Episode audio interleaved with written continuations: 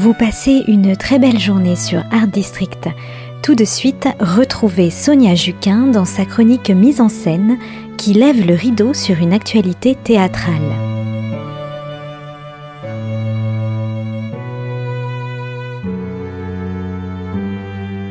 Bonjour à tous. À l'heure où notre gouvernement se soucie du moral en berne des Français, il pourrait peut-être regarder ce qui se passe du côté de la culture. Et oui, en effet, en ce moment, la culture a la vie dure. Si le vaccin fonctionne, il faut savoir que le virus aura coûté plus cher que la Seconde Guerre mondiale. Alors arrêtons-nous un instant pour faire le point.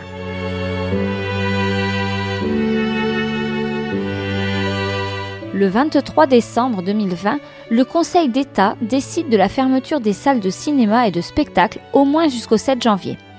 Presque un mois après cette échéance, les lieux culturels restent clos et la crainte d'un nouveau confinement ne risque pas de changer quoi que ce soit à cette situation, du moins pour les semaines qui viennent. J'ai donc rencontré différents partenaires du monde du théâtre pour savoir concrètement comment ces hommes et ces femmes vivent avec la Covid-19 qui condamne leur métier.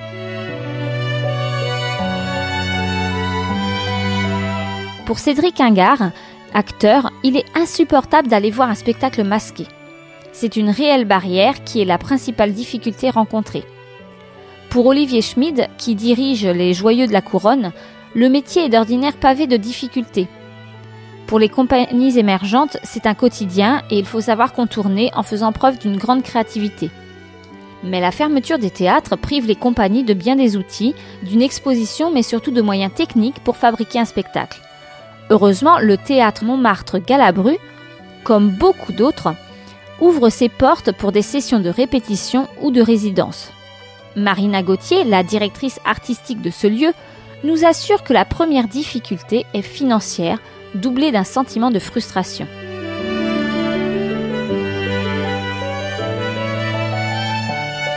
C'est aussi ce que nous relate Dominique Lotte, attachée presse, qui se souvient du premier confinement.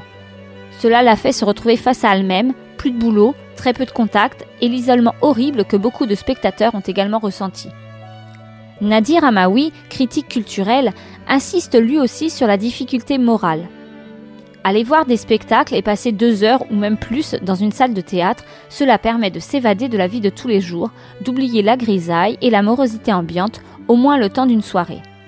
Mais avec la fermeture de tous les lieux culturels, plus les restrictions pour endiguer la pandémie, les Français n'ont plus que leur travail et parfois les transports en commun pour se divertir. Pour Nadir, c'est la tristesse des artistes, des compagnies, des auteurs, des directeurs et de tous ceux qui ont un pied dans le monde de la culture qui le déprime le plus.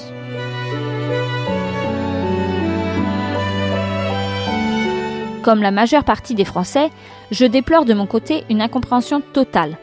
On voit chaque jour des milliers de personnes s'agglutiner dans le métro, mais on empêche les artistes de jouer et d'exercer leur métier. Les lieux de culture restent fermés alors qu'aucun cluster ne s'y est déclaré. Les transports en commun sont-ils alors moins à risque qu'une salle de théâtre? En revanche, les matchs de foot se poursuivent malgré les contaminations dans les équipes. Alors dans ces conditions, comment la culture peut-elle continuer à exercer?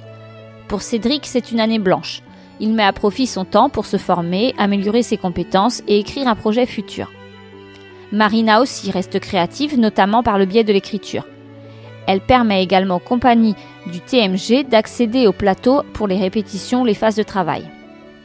Olivier, lui, se bat pour ne pas céder aux sirènes de l'hyperdigitalisation avec la mise à disposition de captations. Il estime que certains spectacles sont encore appelés à être joués face à un vrai public. Pour lui, le théâtre ne peut pas devenir une plateforme de streaming. En donnant la possibilité d'avoir un spectacle à portée de clic, on se prive du retour des spectateurs dans les salles et notamment pour les novices.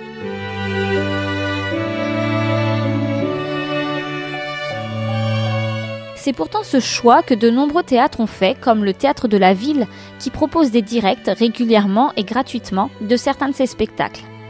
C'est ainsi qu'en octobre, j'ai pu voir J'ai trop d'amis de David Lescaut.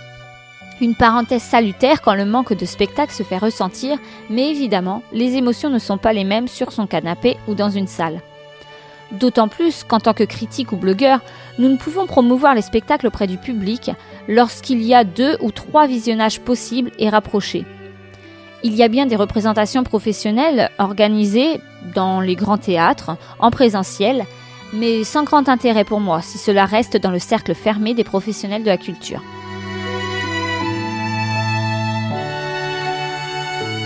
Cette option du numérique et du distanciel, Dominique Lotte aussi l'a choisie avec les compagnies qui travaillent avec elle.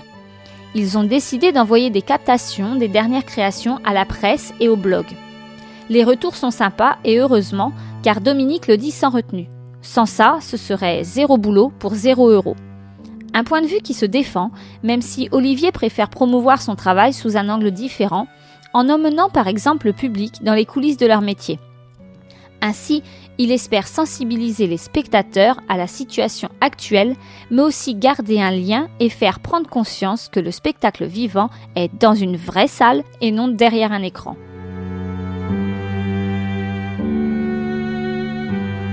Tout comme moi, Nadir a la chance d'avoir un travail à temps plein à côté de ses activités dans le monde du spectacle et de la culture.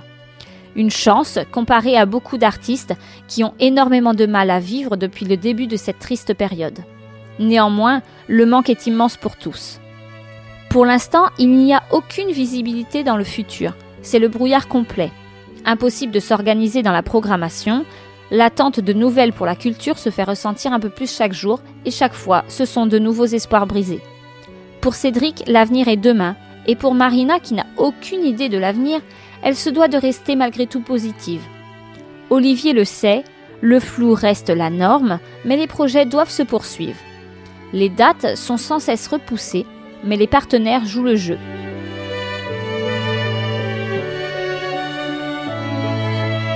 Pourtant, il est à craindre que beaucoup auront du mal à survivre. À l'instar des blancs manteaux ou des déchargeurs, plusieurs salles sont en grande difficulté et au bord de la liquidation. Si ces petits lieux qui sont pour la plupart des écrins accueillant des pépites que nous aimons découvrir et partager avec vous, si ces lieux venaient à fermer, qui s'en soucierait en dehors des amoureux de la culture. Il faut continuer de se battre au quotidien sans savoir comment tenir dans la durée. Car pour Dominique, la situation ne va pas s'arranger rapidement. Si on arrive à ouvrir en septembre sans jauge adaptée, ce sera top. Mais ni les théâtres ni les compagnies ne gagnent leur vie pour payer une attachée presse. Dominique Lotte, qui est aussi programmatrice dans le Festival Off d'Avignon, elle l'assure, tout est prêt si jamais les salles peuvent rouvrir mais il y a une forte attente du coup de pouce de l'État pour que tout soit jouable pour les lieux, mais aussi et surtout pour les compagnies.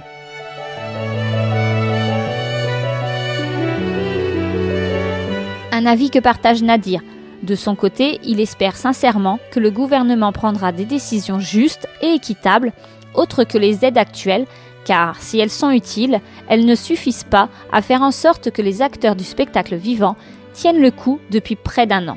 Il y a donc urgence. Il est vrai que le théâtre depuis des millénaires a survécu à bien des traumas économiques, sociaux et même pire, aux guerres. Nul doute qu'il se relèvera et qu'il gardera son essence, mais au prix de combien de sacrifices? Les acteurs ont besoin de la scène et surtout du public. On est actuellement en train de faire mourir la culture et avec elle le spectacle vivant par un manque total de logique et de discernement. Il est grandement temps de réagir si nous voulons à nouveau pouvoir partager des émotions autrement que par écran interposé. Alors j'espère de tout mon cœur revenir très vite vers vous tous avec de bonnes nouvelles et une nouvelle chronique de mise en scène.